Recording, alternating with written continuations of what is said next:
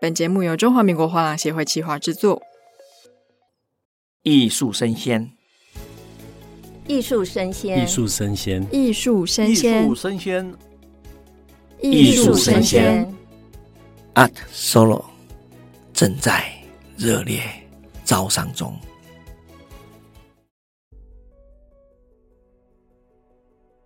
Hello，欢迎收听艺术声鲜 Art Taipei Live Talk，我是主持人王维轩 Vivi。那这一集呢是新加坡 RSG 现场采访的下集。在上一集，我们先采访了心愿艺术的张学孔先生和中华民国画廊协会的理事长张义群先生，介绍了新加坡艺术博览会的历史与现状。那我们还采访了来自于越南、香港的画廊负责人。看看来自于不同地区的画廊经营者对于第一届的 RSG 有什么样的心得感想。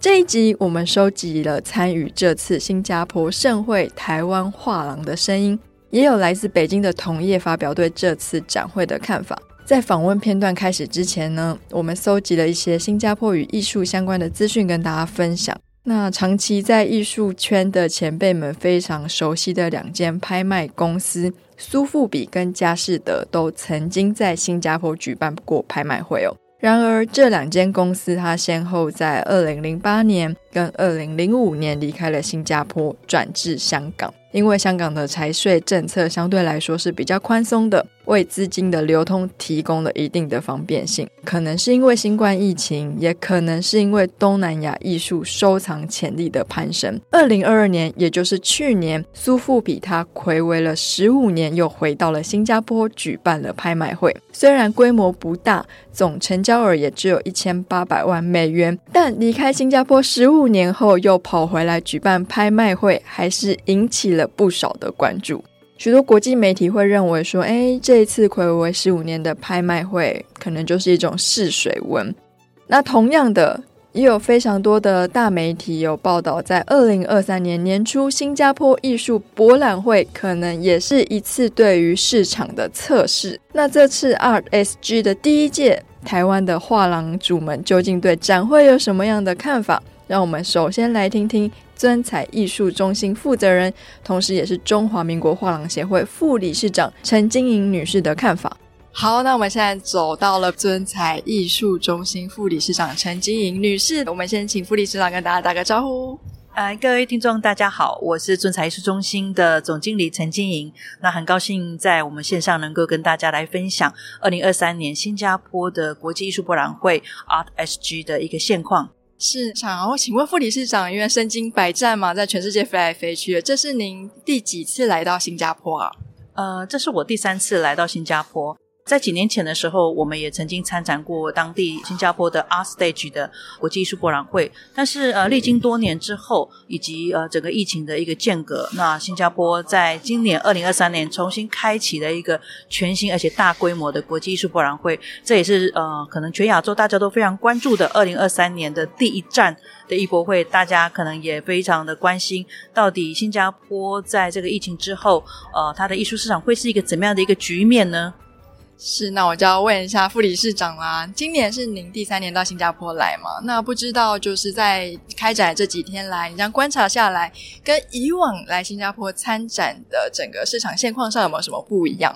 嗯，我想呃，新加坡的整个艺术市场应该是要从他们国家美术馆开幕之后，我觉得可能有比较大的一个。变化，也就是说，在过去，因为我们都会认为新加坡它的历史没有那么的长，好，那所以它的本地厂家可能就没有呃像香港啦，或者是呃台湾的厂家这么的多。不过在他们国家美术馆开幕之后，那么新加坡政府其实它是有呈现的一个非常明确的一个企图心，希望能够带领整个东南亚成为东南亚一个非常代表性的一个艺术市场。所以它在今年二零二三年的艺术博览会的期间。它同时搭配了他们新加坡的双年展以及 Art Week，那有非常多公部门跟民间的一些合作，那非常精彩、非常热闹的一些相关的艺术活动，让很多可能除了新加坡本地的呃藏家以外，还有包括亚洲，比如说印尼的藏家、台湾藏家、香港藏家，也都呃你都可以在新加坡这次的艺博会期间都可以看得到他们。非常积极，也非常的热情的去参与参观这次的呃艺博会。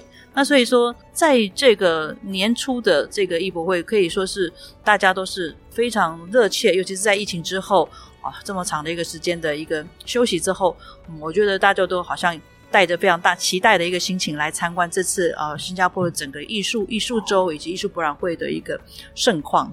是，那不知道这次尊彩带来什么样的作品？对于新加坡的这些潜在藏家，口味上到底有什么跟我们台湾的藏家比较不一样的呢？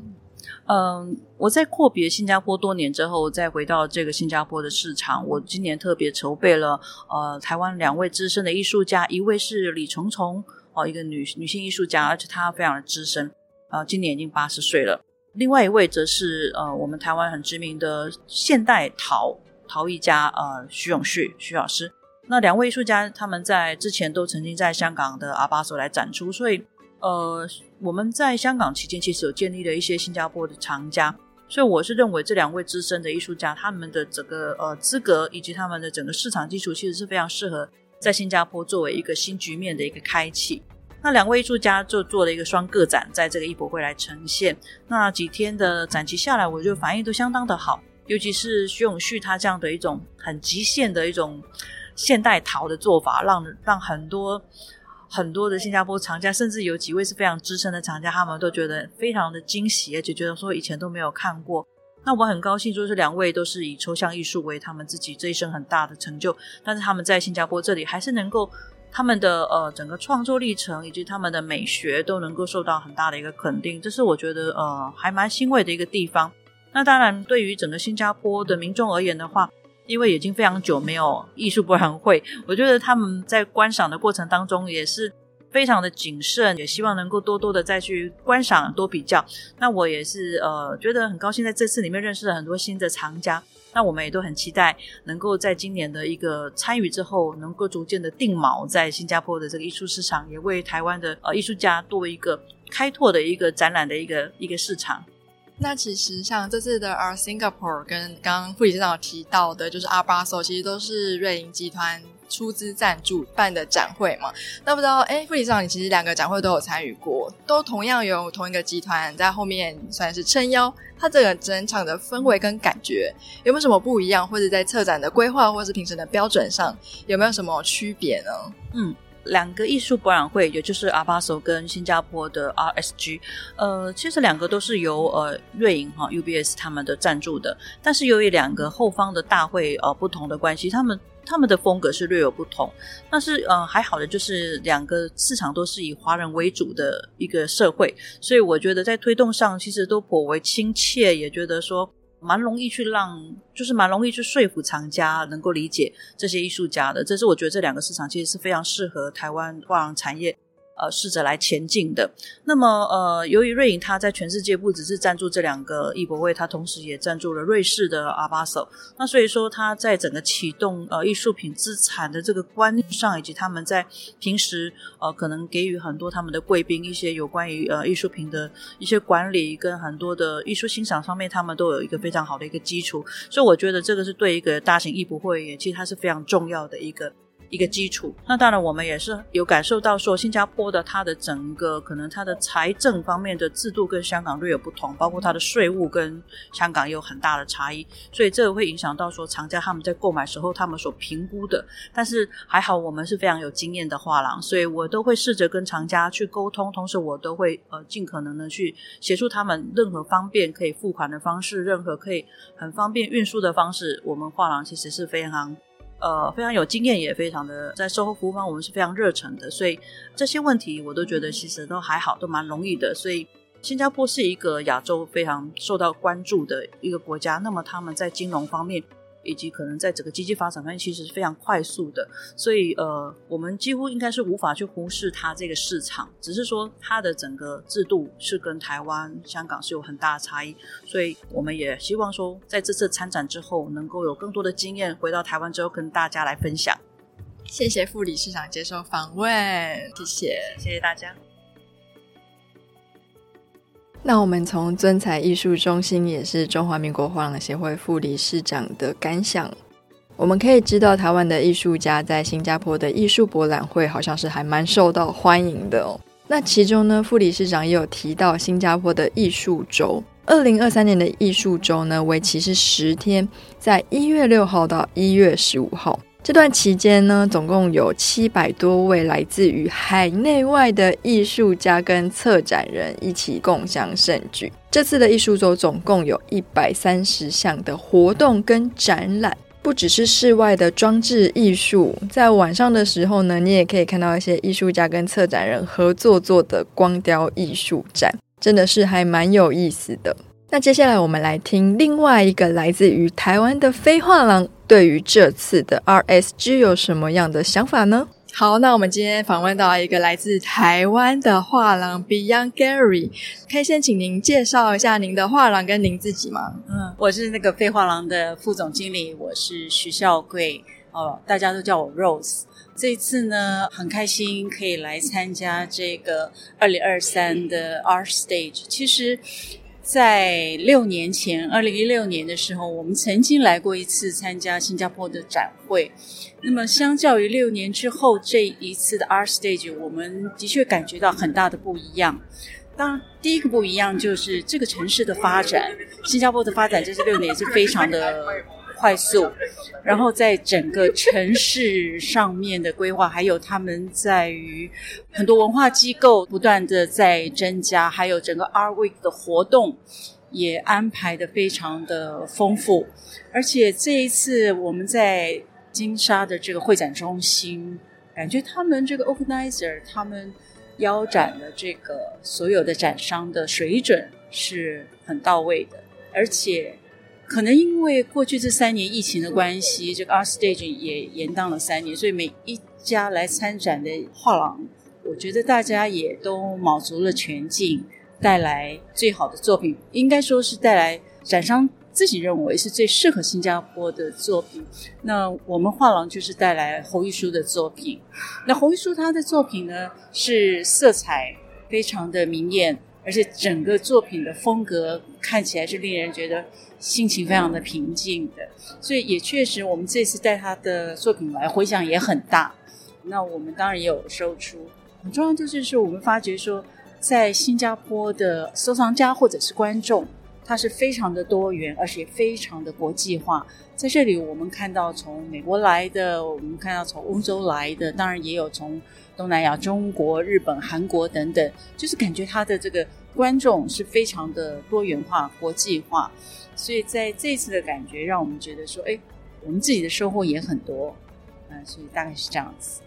那我很好奇，因为您去年有参加过 ART 台北嘛？那不知道参加过这两个不同的博览会，你有没有感觉到有什么样的不一样，想要跟大家分享？是，我想台北这个 ART 台北已经有将近三十年的历史，其实是一个非常有经验的博览会，所以不管在什么活动的安排都非常到位。但是毕竟台北这个城市跟新加坡的城市个性不一样，所以我们可以感觉到新加坡。它的国际的收藏力量还是非常的强大的。那在台北国际艺术博览会的话，我们可能比较接触到的还是比较 local 的观众跟 local 的收藏家，所以在这个部分的话，可能就是最大的一个不同。当然，另外一个我们在台北就是自己的主场优势嘛，哦，什么都比较方便。来到新加坡，真的非常贵，新加坡管物价或者什么都非常的贵，所以。做展会还是有点辛苦的，对。那在这次的 Art Singapore 在藏家方面，因为台北其实在这一两年发现年龄层越来越轻嘛，那在 Art Singapore 有没有这样子的现象出现呢？嗯，事实上，跟我们买画的作品，其实我发觉大概就是四十岁左右的夫妻，然后很多来看跟来问价格，在考虑收藏的，确实也是大概三十，就是算是年轻的，所以。确实，现在藏家应该也是在市场上面是很重要的一个 target。这样，看来全球的藏家开始有传承的现象，也就是藏家的年龄层开始有降低的趋势，是一个全球性共通有的表征哦。那与非画廊道别之后，我们又访问到另外一间来自于台湾的画廊 TKG Plus。那 TKG Plus 呢，它是耿画廊的新世代品牌。耿画廊可以说是台湾现代画廊的开拓者哦，它的历史非常悠久，在国际上的知名度也非常高。那他对于未来世代的愿景，就体现在这个新时代品牌 TKG Plus 上。在这次的 RSG 呢，耿画廊跟 TKG Plus 也都到现场参展。那这两间画廊都参与过非常多国际级的艺术博览会哦。让我们来听听看他对这次的展会有什么样的想法。和他参与过其他国际级的艺术博览会又有什么不同呢？好，我们走着走着又到了另外一个台湾的画廊哦，那是 TKG Plus。那我们这边邀访的对象呢是业务经理 Samantha，可以跟大家打个招呼吗？嗨，大家好，我是 TKG Plus 的业务经理 Samantha。是，那我们这个节目其实要让更多的台湾听众可以认识台湾的一些画廊跟艺术产业嘛。那其实 TKG Plus 它是耿画廊，呃，算是一个比较不同画风、比较现代的一个新的画廊。那今天同时有两间画廊都在我们的 Art Singapore 在这个展会上展出。那其实耿画廊是在台湾历史上虽然是非常知名、具有代表性的一间画廊。那其实他前阵子也到了韩国参加了 Frieze。大家都知道，Frieze 其实没有这么好进去，然后它的评选标准上也非常的严格。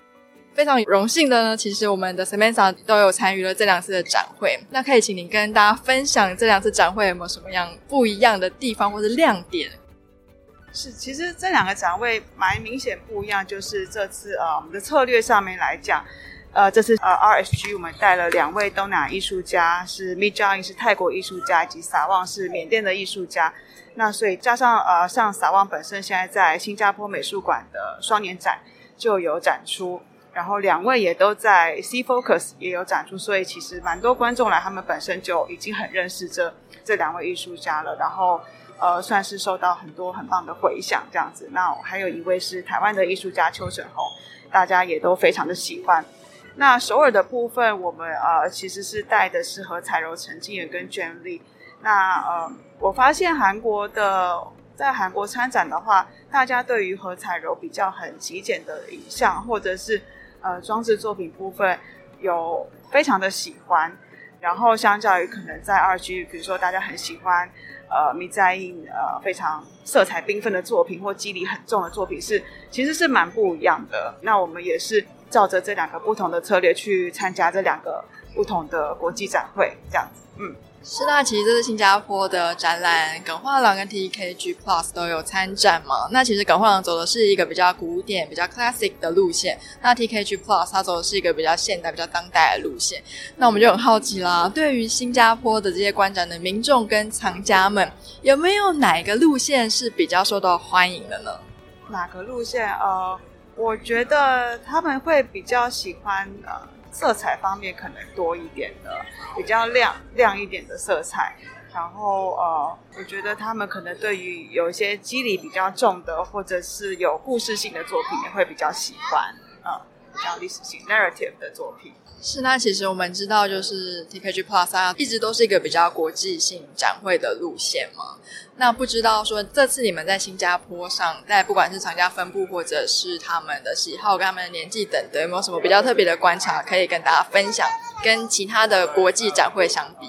呃，哦，我觉得很开心的是，很多人来，他们就会说，我是 Mit Jain 的粉丝，然后或者说呃，比如说现在 Mit 在 Bangkok。也有一个很大型的展览，就是很多东南亚藏家就会说，哦，他真的是呃泰国非常知名的人。我去过他的 studio，就是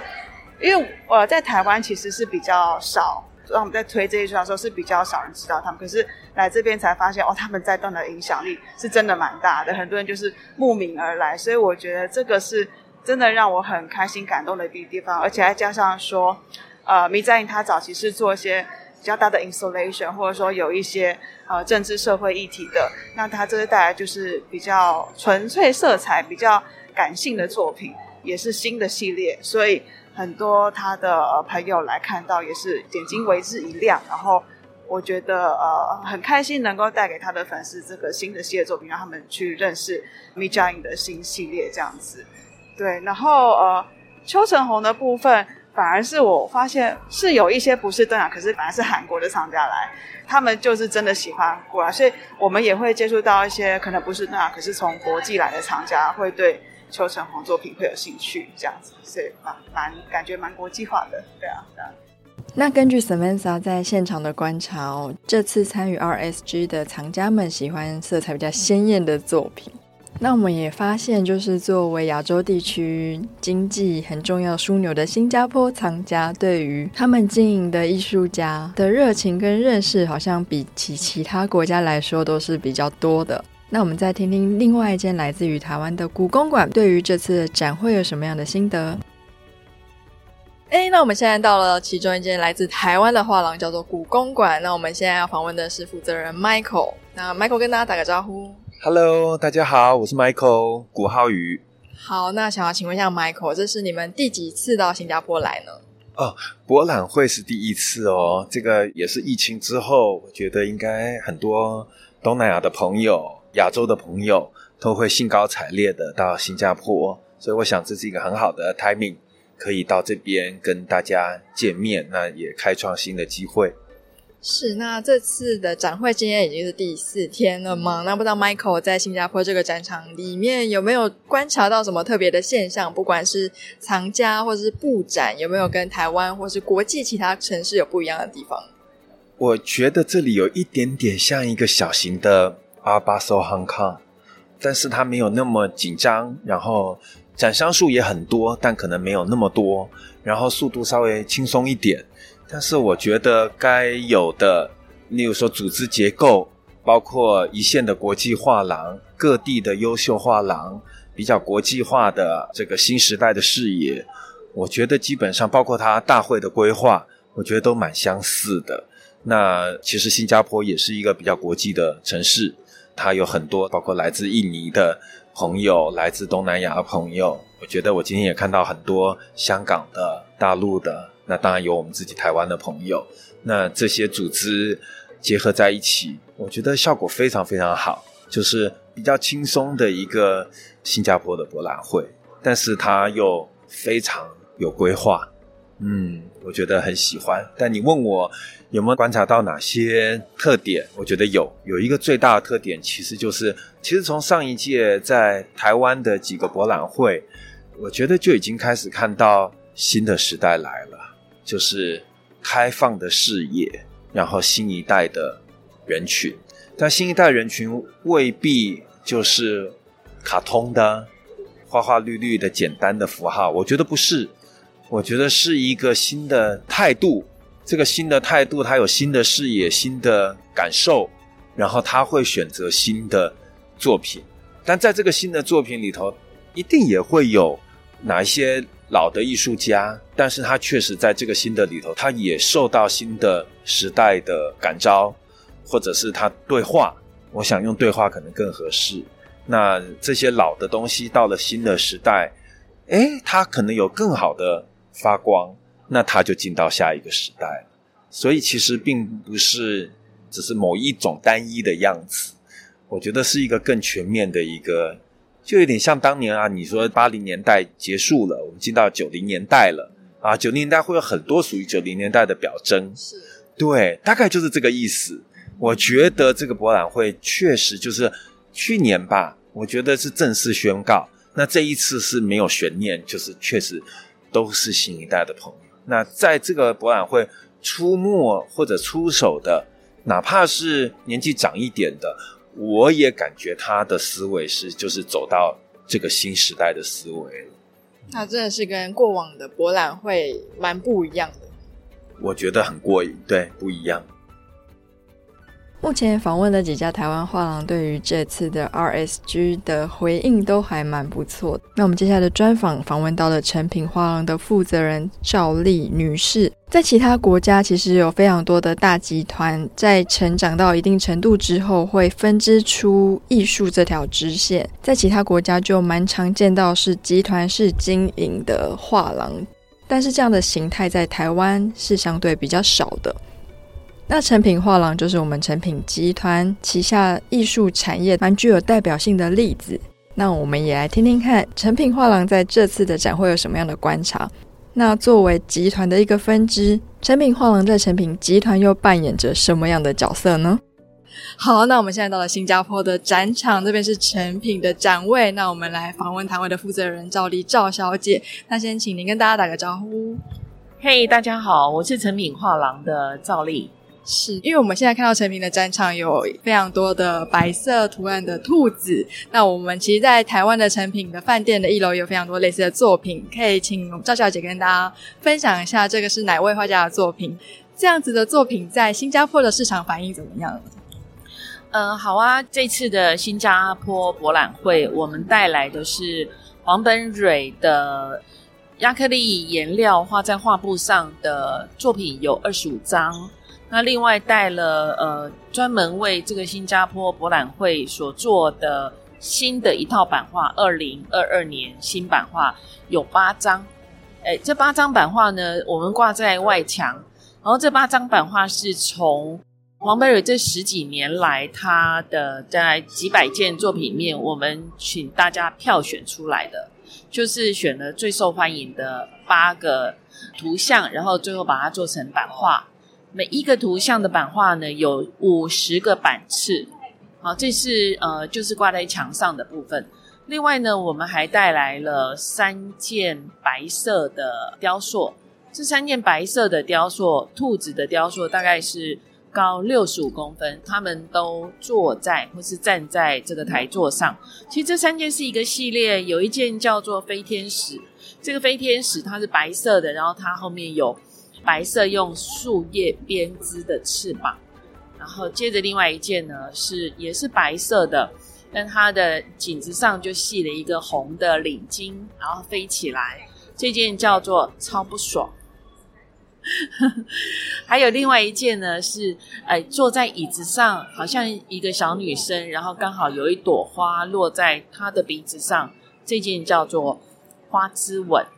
这三件，当然现场里面还有一件巨大一点的呃雕塑，它穿着黄色的雨衣，然后呢露出白色的一双手跟白色的兔子的屁股跟白色的。尾巴和脚，然后其他都是黄色的。那我们刚做出来的时候，给我们的朋友跟收藏家看的时候，他们的第一个反应竟然是说：“这兔子为什么没有穿裤子？兔子都没有穿衣服的。”这次是因为这这个，因为呃，作者为了要表达一种下雨天的感觉，所以让这只兔子穿上了黄色的雨衣。所以这一件作品叫做《雨天变奏曲》啊，《雨天变奏曲》。它高一百六十九公分，然后呃重大概有六十五公斤，它是用 FRP 做的。那它站在一个大概四十五公分的圆的台子座，呃台座上，所以他看起来有两百多公分，在这个会场还蛮醒目的。我觉得他应该是最受欢迎的，因为所有人都来跟他拍照，或是想要跟他握手，或是想要抱他。然后我们就说不能碰，所以他们新加坡人非常可爱，他们就会做出一个假拥抱跟假连结，就是他做一个手势，是好像我握着他的手，但其实我没碰到他。那我觉得这次到新加坡，觉得新加坡人很守法，然后呃很相对他们在亚洲人里面应该算是温和有礼貌的，嗯。那这是您第一次带着诚品到新加坡来吗？哦，这是第三次，前两次是另外一个博览会，后来那个博览会就不了了之了嘛，大家都知道。这是第三次，但是这是这个新加坡 SG 这个博览会的第一届，也是我们参加这个博览会第一次参加，但是我们来参加新加坡的博览会是第三次。那不知道这次参加的经验跟过去比起来有没有什么不一样的感受可以跟大家分享？好，我觉得新加坡以前是东南亚的新加坡，我觉得这次来是呃，感觉到它变化很大，它已经变成亚洲的新加坡，它是亚洲的新加坡，但你可以感觉到它想要急起直追，成为东南亚的所谓的最顶尖的都市，或是亚洲的顶尖的城市，或是想要成为亚洲的金融中心，而且。呃，新加坡的物价上涨，当然相对它的呃工资、它的收入，所有的一切包括所有的这些费用都往上提，那我相信他们的收入也比我们高，他们的平均工资也比我们高很多，所以我觉得东西贵，那相对他们的这个国民所得一定提高了。那所以我觉得，呃，新加坡现在聚集了亚洲的最多的亚洲的钱，就是呃金融资金在这个地方，然后很多人移民到新加坡来。可以感觉到他这个，我们现在呃卖掉的作品里面有亚洲各国的人，我们算了一下，大概有六七个国籍交易的对象，所以它确实变化很大，它变得更有企图心，更更现代化，更国际化，它现在变成一个国际大都市。那其实成品集团大家比较熟悉的可能是像是书店啊，那这几年又开始有电影院，然后有酒窖等等。那我们很好奇的是，那成品在艺术这一块对于集团上的意义有没有什么特别的意义或是象征？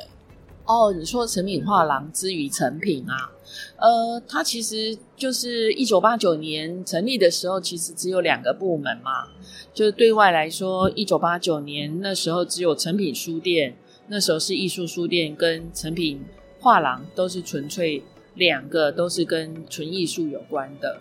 后来诚品就扩展成，例如说你刚刚说的酒窖，呃，我们有商场，有书店，还有其实我们还有一个部门叫物流。哎，对，因为这些东西都需要仓库，我们有一个专门的物流公司。还有就是呃，有饭店，有电影院，有表演厅。这些都跟艺文有关。画廊之于这个整个诚品集团有是它是什么样的呃角色跟位置呢？其实它比较像一个呃，例如说它比较像是呃有一个人他穿着一身礼服就很好看，或是帅哥很帅。我觉得我们画廊比较像是那个那一身很漂亮的西装，身上那个领带上面的那颗钻石领结。对对对，我们是小小的，就是我们我们跟这个书店比起来，例如说书店现在整个亚洲已经有三十几家啦，呃，连日本啊、马来西亚啊、呃、香港都有。那画廊就是只有在台北一家，而且它不大，所以它其实就是小小的，但是很精致，而且我们代理了很多不同的形式、不同的创作别的艺术家，而且。也有很年轻、很年轻，例如说二十几岁刚刚从学院毕业的，在做实验性创新的作品；也有已经成名的大师。嗯，好，谢谢赵小姐接受我们的采访。好，谢谢，谢谢，拜拜。好，那我们这一集除了专访了非常多来自于台湾的画廊，也有自北京同业的一些看法。那我们现场专访的单元就到这边告一个段落。在下一集，我们将邀请到中华民国画廊协会艺术总监佩竹，还有新创行销总监的怡文 Grace，跟我们分享他们在这次的展会中收集到了什么样的情报。欢迎各位听众持续锁定艺术生鲜 ART TAIPEI Live Talk，我们下次见喽，拜拜。